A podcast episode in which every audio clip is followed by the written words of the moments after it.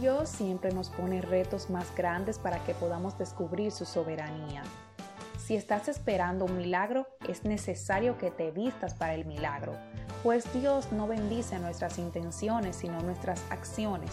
En la historia de la tsunamita, segunda de Reyes 4, una mujer importante que no había tenido hijos, Eliseo quiso bendecirla, para el próximo año tendrás un hijo.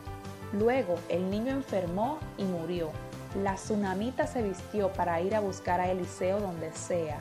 Cuando su marido preguntó a dónde iba, respondió, Te ruego que envíes conmigo a alguno de los criados y una de las asnas, para que yo vaya corriendo al varón de Dios y regrese.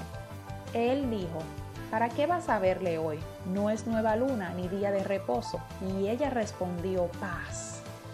La mujer que había perdido a su hijo, el milagro de Dios para ella respondió, paz. Y salió corriendo en busca del profeta de Dios. ¿Qué tal si lees la historia en Segunda de Reyes 4? ¿Y por qué no? ¿Por qué no te vistes para tu milagro? Te habla Ray Fabián y esto es Voz que Clama.